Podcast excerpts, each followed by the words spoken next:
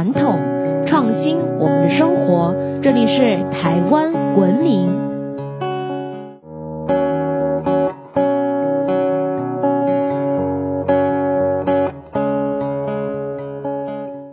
各位听众朋友们，大家好，欢迎收听台湾文明，我是热爱台湾民俗化的新著名甜甜。上一期啊，跟大家聊到了姬真错的故事。一艘工匠化的船呢，就让害得名门望族家道中落。但是其实你知道吗？船啊是用来招财的吉祥物，这到底又是怎么一回事呢？这些唐山师傅工匠到底还有哪些不为人知的验圣术呢？所有精彩内容都在本期的台风分明。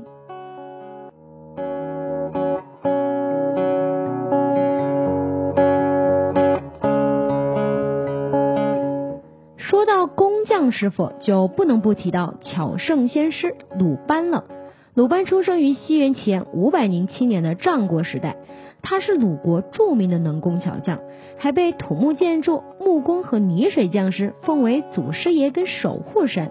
鲁班不但掌握建筑和木工技术，还制造跟发明了很多的机关呐、武器啊，还有木工器具，甚至啊还造了可以飞上天的木鸟。可以说是最早的无人机了，因此呢，鲁班也被誉为是百业之祖。鲁班还留下了一部《鲁班经》，除了记录他老人家毕生所学的各种修造技术跟样式行规之外，还有许多的神秘法术，其中呢不乏解厄化煞的风水摆设，同时啊还有助人子孙满堂、升官发财与害人鸡犬不宁、家破人亡的验圣之术。而我们上期呢，跟大家分享的鸡真错故事里面的船符就出自其中。你知道吗？《鲁班经》啊，在历朝历代都被视为是禁书。传说是因为《鲁班经》里面记载了太多神秘的法术了。而在古代呢，泥水匠啊，还有木工装潢师傅等，大多都是出自于鲁班门下。所以啊，在民间呢，就有不要得罪工人将士的说法。就像是寄生错的故事一样，接下来呢，就来跟大家好好的介绍一下《鲁班经》里面那些有趣的内容。相信大家听了上一期寄生错的故事之后呢，可能会有一些错觉，觉得船诶可能是一个不好的物品吧。其实不然哦，船在书里面呢是一种吉祥物，是用来招财的。在《鲁班经》里面呢就有记载，船藏于斗内，可用船头朝内。主进财，所以啊，船呢不只是画在斗拱上，像很多人的家里面呢，也都会摆放一艘宝船来象征着进财。你家里面有没有摆呀？只不过呢，上一次啊跟大家讲到的寄生错故事里面的将士，故意的把船头向外，所以啊进财就变成退财喽。大家家里面呢，如果有一些类似于船型的摆设啊，或者是你家里面就刚好摆设了一只船。嗯，或者是你家里面有一些海报啊，上面印着船的图案呢，也千万千万要注意船头的摆设方向。其实关于船呢，在《鲁班经》里面还有提到另一个黑暗的用法，那就是把船翻覆着埋藏在房子的某个方位的地底下。如果这一家人要外出搭船啊，则可能就会遇上船难等不好的意外。这个方法真是相当的恶毒了。相信大家都有听过“蟾宫折桂，桂林之一枝”来比喻考试中举、读书人平步青云的典故。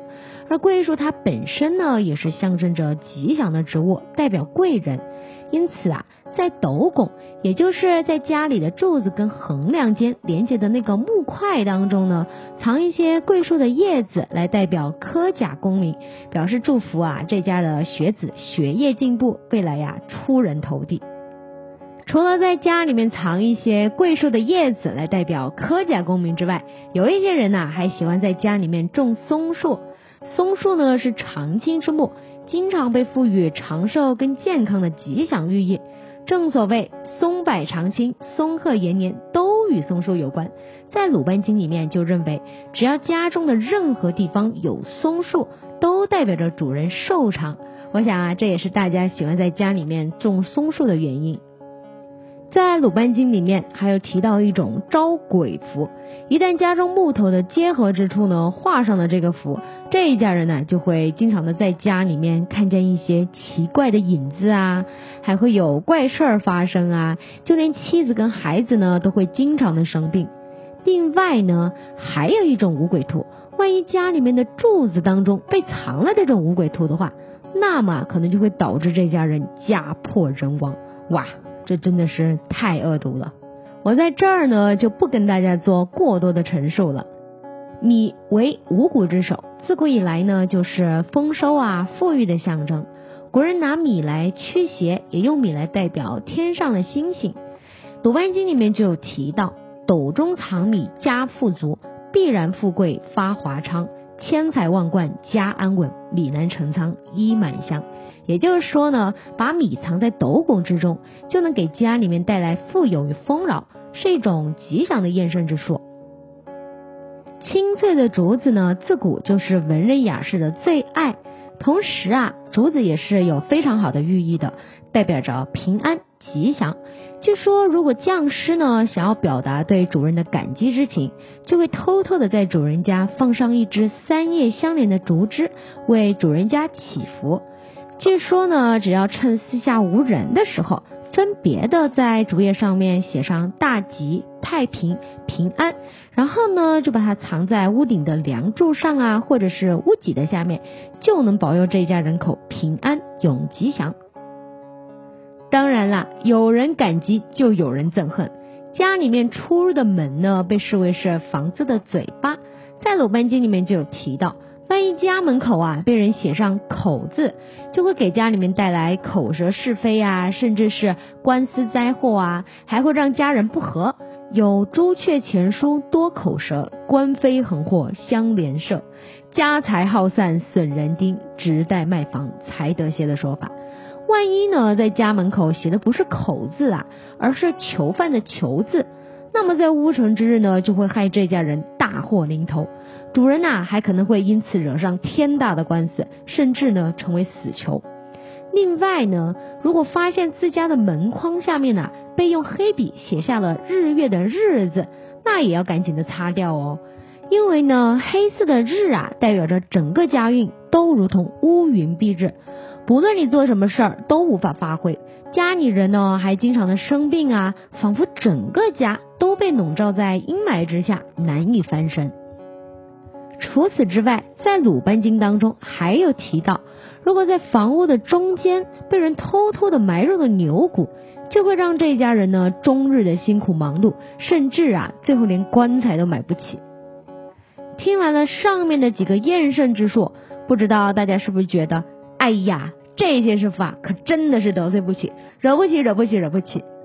其实呢，在台湾风俗之中也有提到过这一系列的秘术。除了上述阴狠毒辣之事，早期乡里面呢也流传着不少有趣的说法了，像是某某家呀施工之后啊，饭居然怎么煮都煮不熟，或者是本来好好的成年人，竟然开始无缘无故的尿床等诸如此类的事件。后来呢，还有苦主问神，或是请来法师之后才知道，原来呀是家里面呢藏了奇怪的东西。其实呢，这些验圣之术不外乎呢是先有怨念。再借由某个载体，也就是那些牛骨啊，还有翻转的物品，来让这一些负能量具体化。反之呢，祝福的吉祥验圣术也是一样的道理。所以啊，民间呢才会一直有不要得罪装潢工人、建筑师傅，要好生善待的说法。这些个道理呢，其实在今天呢也不例外。先不说师傅们到底懂不懂验身之术，只要他们施工的时候不尽心啊，或是故意的工程遗漏啊，潦草带过。这些问题啊，就足够让你吃不了兜着走了。大家千万千万不要大意哦。其实，在《鲁班经》的最后有提到，这些验身之术呢，都有破解之法。一旦匠人施下的恶术被破解了，那么这些灾殃啊，终将的回到他自身。所以呢，大家也不用太担心，无缘无故的就会被做手脚了。今天跟大家分享这些呢，并不是要吓人呐，还是要教大家怎么去害人，而是呢，害人之心不可有，防人之心不可无。我想当初会有这些验圣之术流传下来呢，一方面呢，就是告诉业主不要仗着自己有钱就是大爷而随意的克扣剥削工匠；另一方面呢，也是告诉大家，请人来施完工之后呢，也别忘了好好的检查自己的房子，以免吃大亏。最后呢，祝大家都能住得平安顺利。今天的内容就先跟大家分享到这里啦。如果你知道有其他有趣的说法，或是我们错过的哪些重要的内容，也欢迎大家留言提供分享给我们哦。想要知道更多有趣的台湾民俗文化吗？可以在脸书搜寻台湾文明，按赞追踪哦，或者直接搜寻台湾文明关注我们的官网。我们下次见。